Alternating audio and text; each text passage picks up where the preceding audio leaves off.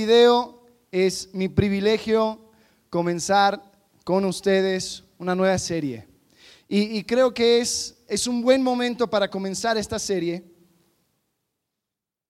porque estamos por entrar en una nueva etapa de nuestra iglesia. Ya esta tarde, a las 5 de la tarde, vamos a comenzar nuestro primer servicio en Juriquilla. Vamos a... ¡Woo! Sí.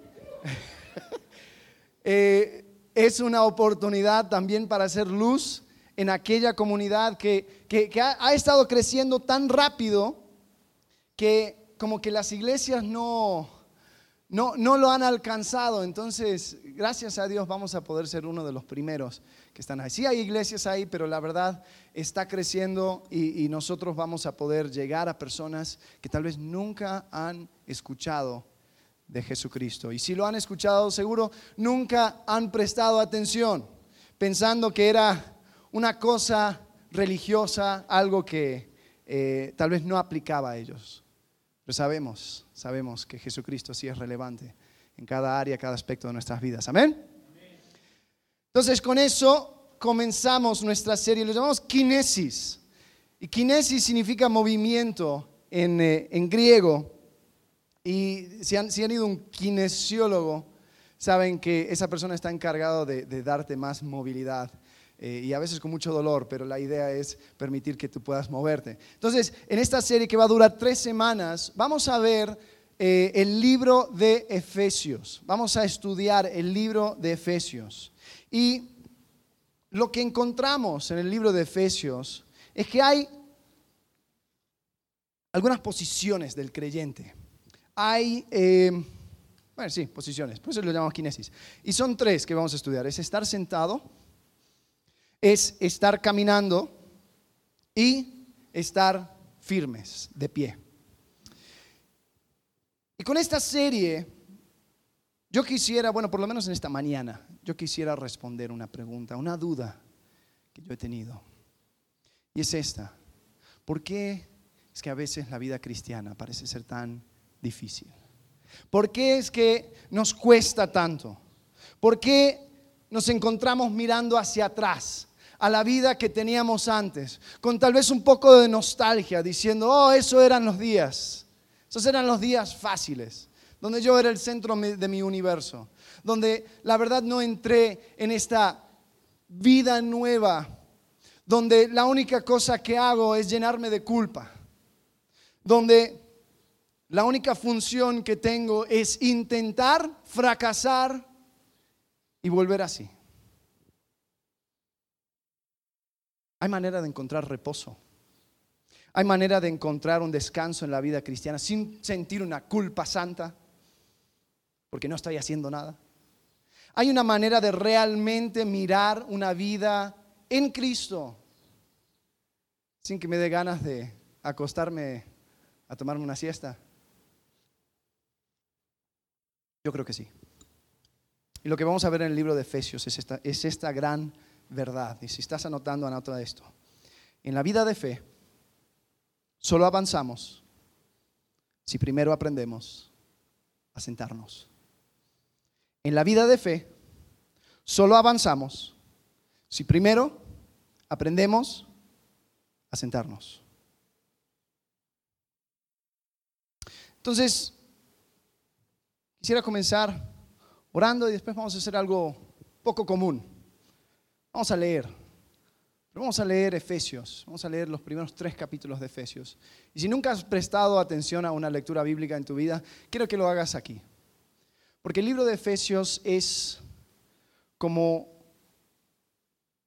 como un torrente de agua donde tú estás tratando de tomar, pero la fuerza es tanta que solamente puedes agarrarlo a pisquitos y, y, tienes que, que, agarrarlo y entenderlo completamente y después ir versículo por versículo tratando de masticar piezas, partecitas de, de, del pasaje. Así que vamos a leerlo todo juntos. Efesios, Efesios capítulo 1 al 3. Pero vamos a orar primero. Padre, te pido que tú nos ayudes a comprender tu palabra, a ponerla por obra Señor, te pido que podamos descansar sentados en tu obra terminada. Te agradecemos. En el nombre de Cristo Jesús. Amén.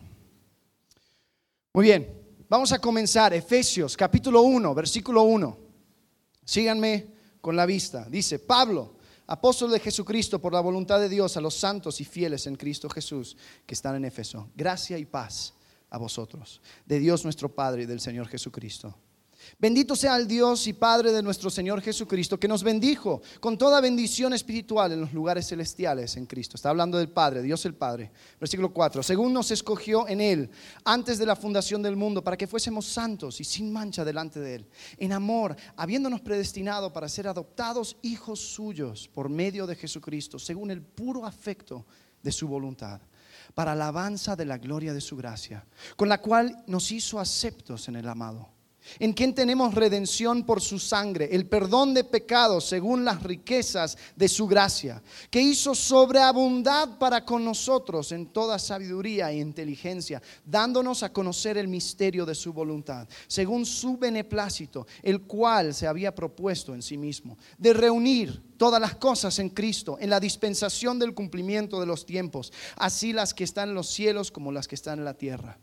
En Él, asimismo, tuvimos herencia habiendo sido predestinados conforme al propósito del que hace todas las cosas según el designio de su voluntad, a fin de que seamos para alabanza, para alabanza de su gloria, nosotros los que primeramente esperábamos en Cristo. En Él también vosotros, habiendo oído la palabra de verdad, el Evangelio de, de vuestra salvación, y habiendo creído en Él, fuisteis sellados con el Espíritu Santo de la promesa que es las arras o la, garantía de nuestra, de nuestra herencia hasta la redención de la posesión adquirida para alabanza de su gloria. Por esta causa, yo también, habiendo oído de vuestra fe en el Señor Jesús y de vuestro amor para con todos los santos, no ceso de dar gracias por vosotros, haciendo memoria de vosotros en mis oraciones, para que el Dios de nuestro Señor Jesucristo, el Padre de Gloria, os dé espíritu de sabiduría y de revelación en el conocimiento de Él. Alumbrando los ojos de vuestro entendimiento para que sepáis cuál es la esperanza a que Él os ha llamado y cuáles las riquezas de la gloria de su herencia en los santos. Y cuál la supereminente grandeza de su poder para con nosotros los que creemos, según la operación del poder de su fuerza, las cuales operó en Cristo, resucitándole de los muertos y sentándole a la, diestra en los lugares celestiales sobre todo principado y autoridad y poder y señorío y sobre todo nombre que se nombra, no solo en este siglo, sino también en el venidero. Y sometido todas las cosas bajo sus pies y lo dio por cabeza sobre todas las cosas a la iglesia, la cual es su cuerpo, la plenitud de aquel que todo lo llena en todo.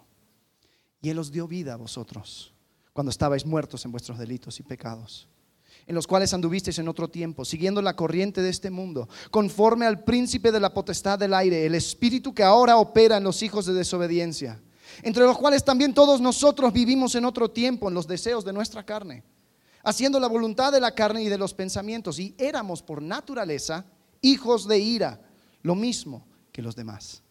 Pero Dios, que es rico en misericordia, por su gran amor con que nos amó. Aun estando nosotros muertos en pecados, nos dio vida juntamente con Cristo. Por gracia sois salvos. Y juntamente con Él nos resucitó y asimismo nos hizo sentar en los lugares celestiales con Cristo Jesús, para mostrar en los siglos venideros las abundantes riquezas de su gracia en su bondad para con nosotros en Cristo Jesús. Porque por gracia sois salvos, por medio de la fe. Y esto no de vosotros, pues es don de Dios, no por obras, para que nadie se gloríe. Porque somos hechura suya, creados en Cristo Jesús para buenas obras, las cuales Dios preparó de antemano para que anduviésemos en ellas. Por tanto, acordaos que en otro tiempo vosotros, los gentiles, en cuanto a la carne, erais llamado incircuncisión por la llamada circuncisión hecha con manos en la carne. En aquel tiempo estabais sin Cristo alejados de la ciudadanía de Israel y ajenos a los pactos de la promesa, sin esperanza y sin Dios en el mundo. Pero ahora, en Cristo Jesús, vosotros que en otro tiempo estabais lejos, habéis sido hechos cercanos por la sangre de Cristo, porque Él es nuestra paz, que de ambos pueblos hizo uno, derribando la pared intermedia de separación, aboliendo en su carne las enemistades, la ley de los mandamientos expresados en ordenanzas para crear en sí mismo de los dos un solo y nuevo hombre, haciendo la paz. Y mediante la cruz reconciliar con Dios a ambos en un solo cuerpo, matando en ella las enemistades. Y vino y anunció buenas nuevas de paz a vosotros que estabais lejos y a los que estaban cerca. Porque por medio de él, los unos y los otros, tenemos entrada por un mismo espíritu al Padre. Así que ya no sois extranjeros ni advenedizos, sino conciudadanos de los santos y miembros de la familia de Dios, edificados sobre el fundamento de los apóstoles y profetas, siendo la principal piedra de, ángulo Jesucristo mismo, en quien todo el edificio bien coordinado va creciendo para ser un templo santo en el Señor, en quien vosotros también sois juntamente edificados para morada de Dios en el Espíritu. Por esta causa yo, Pablo, prisionero de Cristo Jesús por vosotros los gentiles, si es que habéis oído de la administración de la gracia que me fue dada para con vosotros, que por revelación me fue declarado el misterio, como antes he escrito brevemente, leyendo, lo cual podéis entender, si cual sea mi conocimiento en el misterio de Cristo Misterio que en otras generaciones no se dio a conocer a los hijos de los hombres, como ahora es revelado a sus santos apóstoles y, profetas por el Espíritu. Que los gentiles, este es el misterio, que los gentiles son coherederos y miembros del mismo cuerpo y copartícipes de la promesa en Cristo Jesús por medio del Evangelio, del cual yo fui hecho ministro por el don de la gracia de Dios que me ha sido dado según la operación de su poder. A mí, que soy menos que el más pequeño de todos los santos, me fue dada esta gracia de anunciar entre los gentiles el Evangelio de las inescrutables riquezas de Cristo y de declarar a todos cual sea la dispensación del misterio escondido desde los siglos en Dios, que creó todas las cosas, para que la multiforme sabiduría de Dios sea ahora dada a conocer por medio de la iglesia a los principados y potestades en los lugares celestiales, conforme al propósito eterno que hizo en Cristo Jesús nuestro Señor, en quien tenemos seguridad y acceso con confianza por medio de la fe en Él. Por la cual pido que no desmayéis a causa de las tribulaciones, de mis tribulaciones por vosotros, las cuales son vuestra gloria.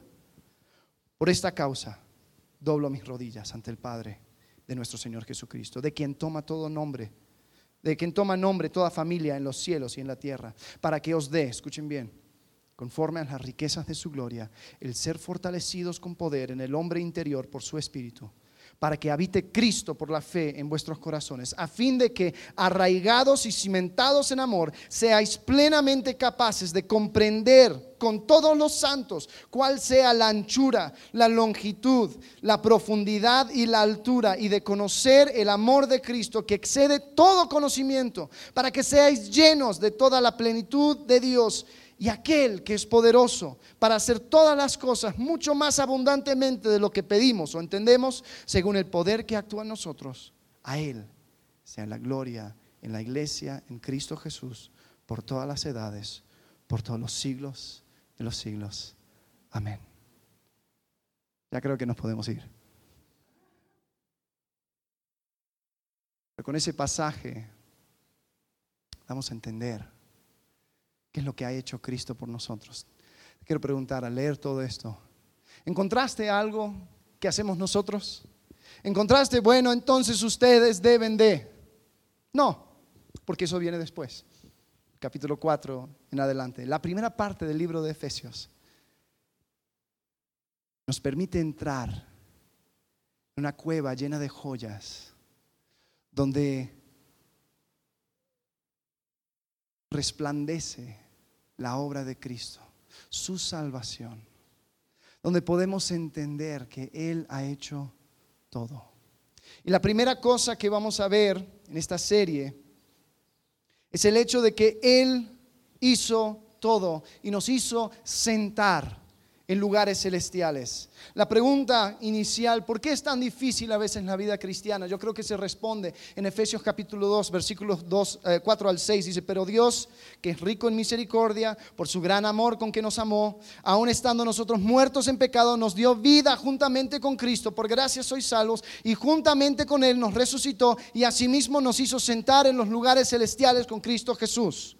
¿Cuál es la primera cosa que, que nos hace que, nos pone a hacer después de resucitarnos? Sentarnos. Siéntate. Siéntate en lugares celestiales. Y yo creo que la razón por la cual muchas veces nos cargamos tanto y la vida cristiana nos cuesta tanto es porque entramos en esta nueva vida y la primera cosa que queremos hacer es caminar y hacer y echar ganas y, sentirnos dignos de lo que ha hecho Cristo por nosotros. Entonces yo tengo que arreglar tantas cosas en mi vida. Y Cristo dice, no, no, no, te voy a resucitar, te voy a justificar, pero te voy a sentar para que tú puedas entender la profundidad de su obra. Y la primera cosa que vamos a ver es el hecho de que la obra, la obra es suya. La obra es suya. No es nuestra obra. Nosotros no nos salvamos. Nosotros no podemos iniciar esta relación con Dios. Dios ya hizo todo por medio de su Hijo Jesucristo. Lo único que nos toca es responder y entrar en su obra. Escuchaba una ilustración que decía que ninguna persona que, hace surf eh, se jacta de las olas y del poder de las olas. Y mira, lo que hice. No, simplemente entra a ese poder de las olas. Nosotros también con la salvación, la salvación es una ola poderosa y solamente entramos. La obra es suya. Piensa en la creación, la historia de la creación en Génesis. Eh, a ver, pregunta. ¿Cuándo fue creado Adán? ¿Qué día? ¿Qué día fue creado Adán? cuarta, dicen algunos. ¿Qué? Sexto día. ¿Algún otro? Eh, sí, el sexto día. ¿Qué día descansó Dios de todo su labor? El séptimo día. Piensen en esto. El primer día completo de Adán, ¿cuál fue? el séptimo día. ¿Qué estaba haciendo Dios el séptimo día?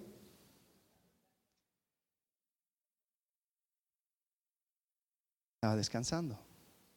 La primera cosa que tuvo que hacer Adán en su vida nueva era entrar en el descanso de Dios, entrar en la obra terminada de Dios. No tuvo que trabajar, aunque Dios le había dado una tarea. La primera cosa era siéntate descansa, contempla, aprecia. Nuestra vida cristiana comienza con el consumado es de Jesús. Y la primera cosa que nos invita a hacer es sentarnos, es contemplar, es entender todo lo que ha hecho. Imagínense si Adán se hubiera despertado el sexto día y ya al levantarse el sol del séptimo día dice, uy, ya tengo muchas cosas que hacer. Dios se me hace que tu creación, eh, te quedaste corto, pero estaba viendo los leones y, me falta una melena. Y también estaba viendo los pájaros y creo que sería bueno si tuviera yo alas. Eh, la verdad creo que lo que tú hiciste pues, no estaba completo del todo. Yo, yo tengo que, te voy a ayudar Dios. ¿No? Sería algo absurdo. Sería ridículo. Pero ¿cuántas veces nosotros, al entrar a una nueva vida en Cristo, nos despertamos y decimos, ay, tengo tantas cosas que cambiar, tengo tantas cosas que hacer porque ahora tengo que arreglar esto, ahora tengo que arreglar lo otro, ahora tengo que ajustar esto y lo otro.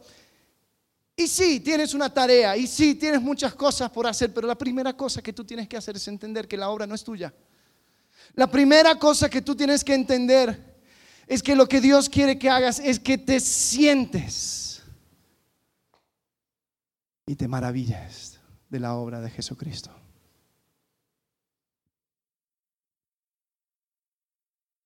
¿Te has puesto a pensar en lo que significa el hecho de ser salvo por gracia? ¿Te has puesto a pensar realmente lo que significa la salvación por gracia? Significa que nosotros fuimos invitados a la presencia de Dios a disfrutar de lo que Él ha hecho. Significa que Él no busca en ti un prerequisito y tiene que cumplir con esto o lo otro. Tú llegas a Él y disfrutas de su gracia. Después vamos a hablar de cómo es que nosotros podemos andar, porque seguro tú, dices, pues esto es absurdo, tengo muchas cosas que hacer, tengo que caminar, y la Biblia dice que yo tengo que hacer esto y tengo que hacer lo otro. Sí, sí, sí, sí, sí, sí, sí, sí, sí. todo eso la próxima semana. Primero, siéntate. La primera cosa que hizo Dios el Padre era sentar a su Hijo Jesucristo en los lugares celestiales. Y la primera cosa que, hizo, que hace Cristo por medio de su, eh, su sacrificio, su resurrección y nuestra resurrección, sentarnos a nosotros. La obra es suya. Y así como la persona que se sienta, ¿te das cuenta que una, una persona no se puede fatigar sentado? Cuando estoy caminando, ahí sí, ahí sí me fatigo, pero cuando me siento, pongo mi apoyo completamente sobre una estructura.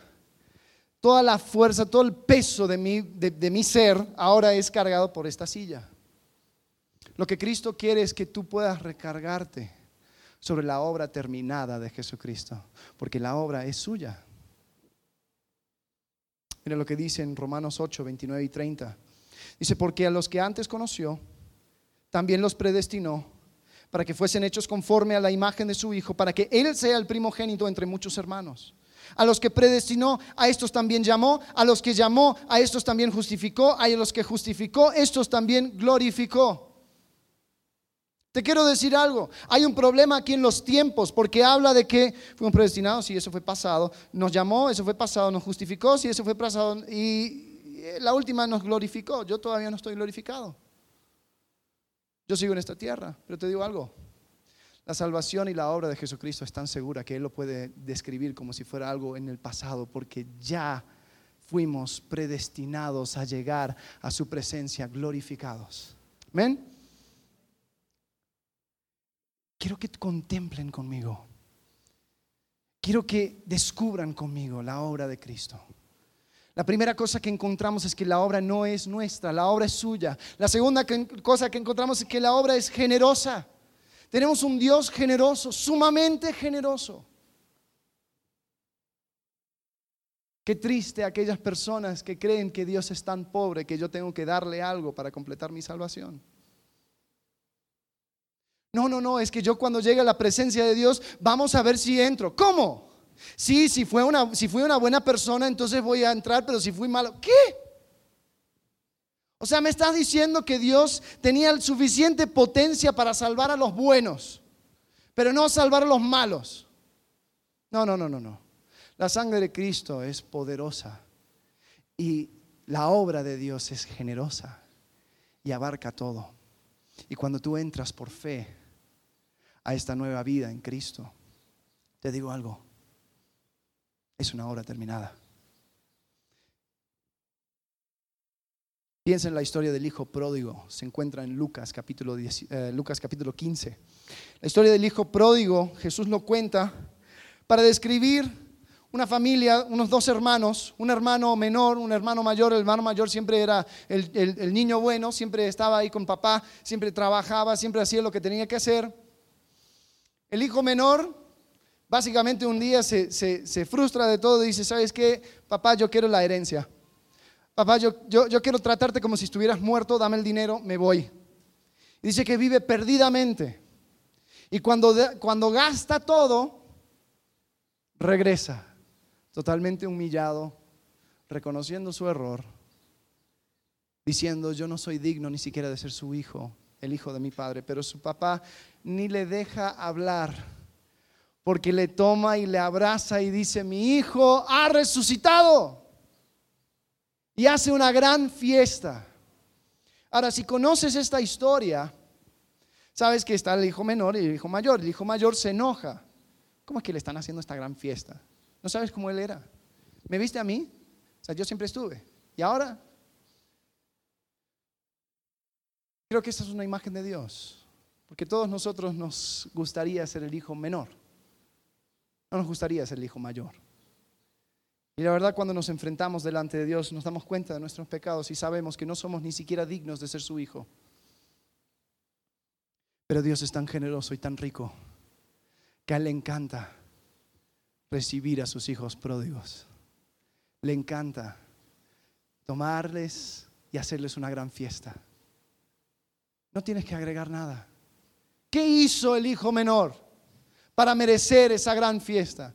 ¿Qué hizo? ¿Qué obra? ¿Qué camino tomó? Ninguna. Se dio cuenta de su error y llegó al Padre. Y eso fue todo. La obra es generosa.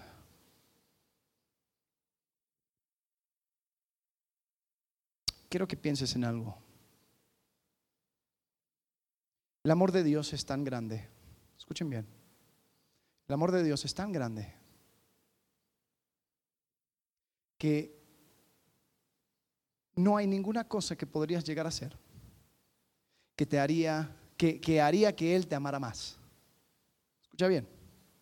El amor de Dios es infinito, es eterno. Y el amor con el cual te ama ahora es el amor infinito que te estará amando para siempre. O sea, no hay ninguna cosa, no hay ninguna obra, no hay ningún trabajo, no hay ninguna cosa que, le va a impresionar para que Él te ame más. Eso no es, no es tu padre terrenal, no es tu jefe, no es nada de eso donde, ay, sí, solamente quiero que sea orgulloso de mí. No, no, no, no, no. Dios es un Dios eterno, grande, misericordioso y generoso. Y Él te, te ama ahora con todo el amor con el cual te podría amar. Pero no lo siento, dices. Tal vez te hace falta sentarte por un rato y entender el gran amor con el cual nos amó el Padre. Deja de hacer. Empieza a entregar. Comienza a maravillarte de lo que Cristo ya hizo por ti.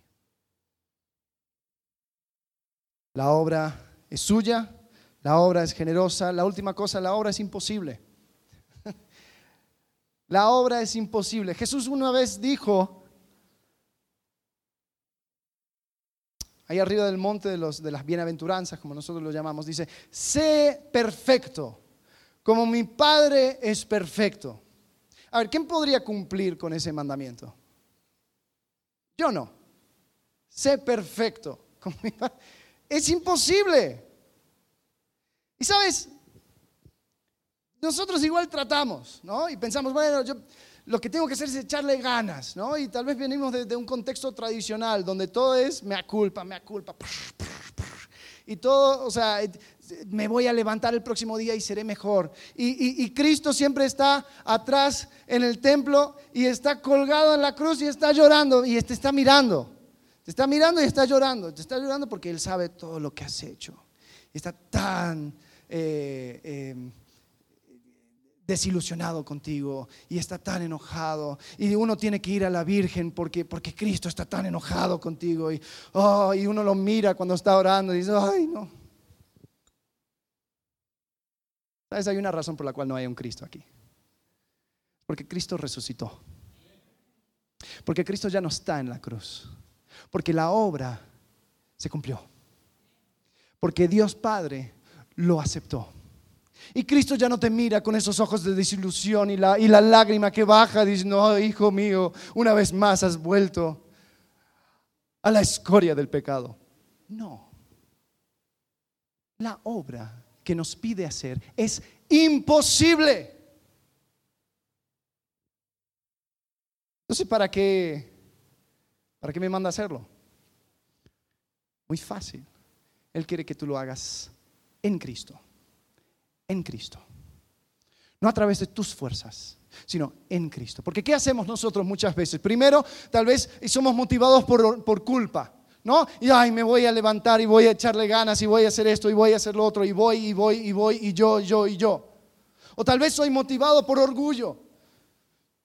Como aquel fariseo que decía, doy gracias a Dios que no soy como este publicano. Doy gracias a Dios que me has hecho tan bueno. Y yo, mira, cómo voy a echarle ganas y cómo voy a hacer esto y cómo voy a hacer lo otro. Mira todo lo que dice la gente de mí. Tal vez soy motivado por la conveniencia. Mira, te digo algo. Hay algunos lugares donde conviene ser cristiano. Algunos lugares donde, donde ser parte de una iglesia pues son posibles clientes, donde tal vez tu familia también lo es. Y, siempre te van presionando y presionando y preguntando. Y si tú simplemente accedes y dices, bueno, sí, ya, ya, ya soy de ustedes. Ok, perfecto. Y vas actuando porque, pues, es lo que conviene. Te voy a decir algo. Va a llegar un momento donde ya no va a convenir. Te vas a preguntar, ¿para qué? ¿Para qué me metí a esto? ¿Por qué es tan difícil? ¿Por qué cuesta tanto? Te digo por qué cuesta. Porque estás tratando de hacer una obra imposible bajo tus propias fuerzas. No lo vas a lograr. Es lo que dice Romanos capítulo 6, versículos 3 y 4. ¿O no sabéis que todos los que hemos sido bautizados en Cristo Jesús hemos sido bautizados en su muerte? porque somos sepultados juntamente con Él para muerte por el bautismo, a fin de que como Cristo resucitó de los muertos por la gloria del Padre, así también nosotros andemos en vida nueva. Y esa vida nueva es a través de Jesucristo. ¿Sabes? Cuando Cristo murió, tu viejo hombre también murió ahí. Tu vieja vida murió ahí. Y cuando resucita, fuimos resucitados juntamente con Él en vida nueva. Y mira lo que dice en Gálatas, Pablo lo, lo, especifica un poco más, Gálatas 2.20. Seguro algunos de ustedes conocen este versículo. Dice, con Cristo estoy juntamente crucificado y ya no vivo yo, mas vive Cristo en mí. Y lo que ahora vivo en la carne, lo vivo en la fe del Hijo de Dios, el cual me amó y se entregó a sí mismo por mí. Ya no vivo yo. Ahora, ¿cómo lo bajamos a esto práctico? Porque es muy lindo en, lo teórico. Ok, vamos a suponer, supongamos, ¿no? Porque seguro que nunca les ha pasado. Alguien hace algo muy, muy malo en tu contra. Alguien eh, te ofende horriblemente.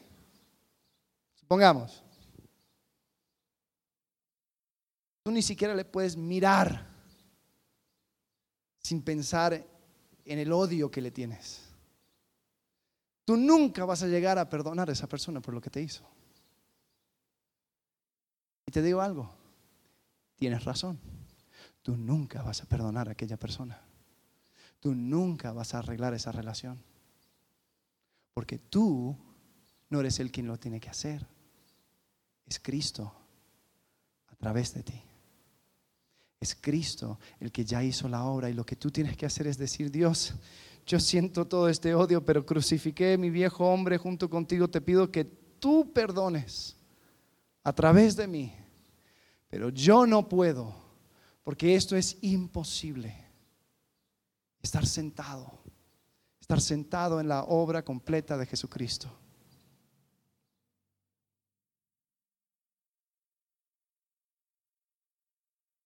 Como, como un salvavidas.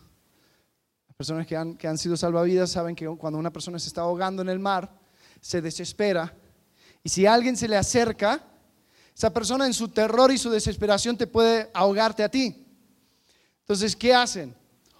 O esperan un poco para que la persona se canse y después salen a, su rescate, o llegan y le pegan una bofetada para dormirle para que ya se, quede tranquilo.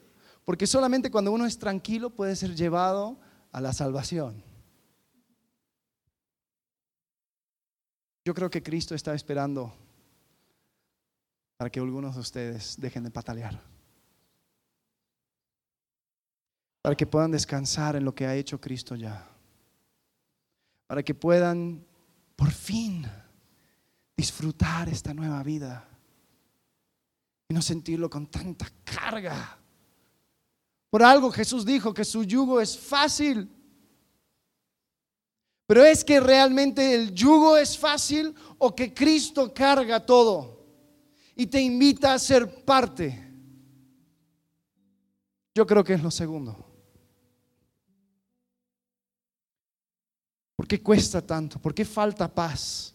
¿Será que nos cuesta entregar nuestras peticiones a Él? Y sentarnos en su obra completa, descansando en lo que Él hizo. Así como Adán cuando Dios le dio vida. Primer día, descanso. Pero Dios, quiero que aprendas a descansar y a maravillarte en lo que he hecho. La primera cosa que Cristo nos pide es, descansa, siéntate y maravíllate en lo que he hecho. Filipenses 4, 6 y 7 dice, por nada estéis afanosos, sino sean conocidas vuestras peticiones delante de Dios en toda oración y ruego con acción de gracias. Versículo 7, y la paz de Dios, que sobrepasa todo entendimiento, guardará vuestros corazones y vuestros pensamientos en Cristo Jesús. Vuelvo al versículo 6. Mira, quiero que observen algo. Versículo 6 dice, sean conocidas vuestras peticiones delante de Dios en toda oración y ruego. ¿Por qué oro y por qué ruego? Porque sé que Dios es poderoso para llevarlo a cabo. Pero fíjense que no termina ahí. Dice con acción de gracias. ¿Sabes por qué doy gracias? Porque es una obra completa. Porque podemos mirar hacia atrás al consumado es de Jesucristo, al saber que Él nos va a perfeccionar hasta el día de Jesucristo, al saber que va a llegar un día donde todas las cosas serán, serán reunidas en Cristo.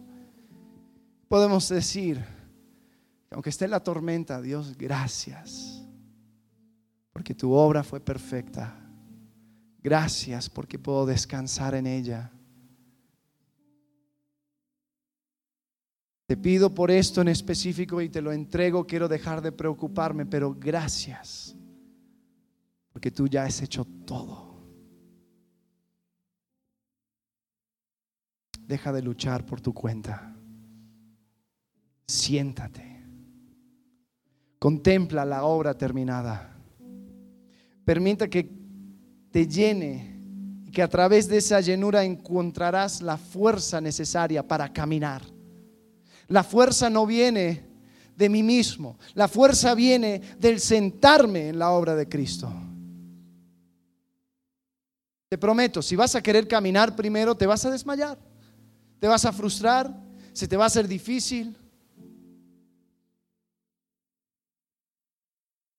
Porque en la vida de fe solo avanzamos si primero hemos aprendido a sentarnos. En la vida de fe Solo avanzamos si primero hemos aprendido a sentarnos. Sabes, la obra es suya, la obra es generosa y la obra es imposible si lo hacemos en nuestras fuerzas. Vamos a depender de Él. Vamos a sentarnos y descansar el hecho de que Dios generosamente y sobreabundantemente ya completó la obra imposible de resucitarnos, justificarnos, perfeccionarnos y glorificarnos. Y te quiero invitar que en esta semana puedes volver a leer Efesios capítulo 1 al 3. Como vieron, es corto. Nos lo echamos en 10 minutos. Pero quiero que entres una vez más a esa cueva puedas ver las joyas de la salvación, donde puedas ver la obra de Cristo y sentarte. Nada más, sin hacer, solo sentarte. Padre, gracias, porque tu amor es infinito, porque nos cubre. Señor, te pido que podamos realmente entender cuál sea la anchura, la profundidad, la largitud, Señor, de tu obra, lo que tú has hecho.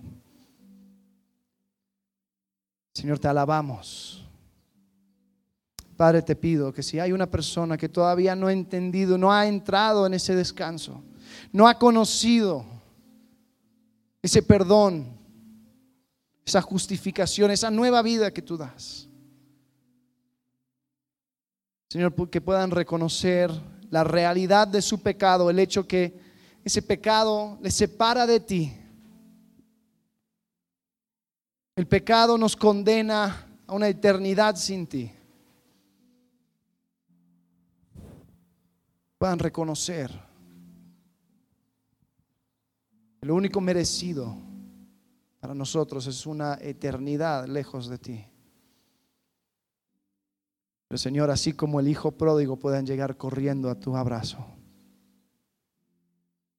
aceptando tu obra y tu perdón, comenzando una nueva vida dentro de Cristo. Ayúdanos a sentarnos. Damos gracias en el nombre de Cristo Jesús. Amén.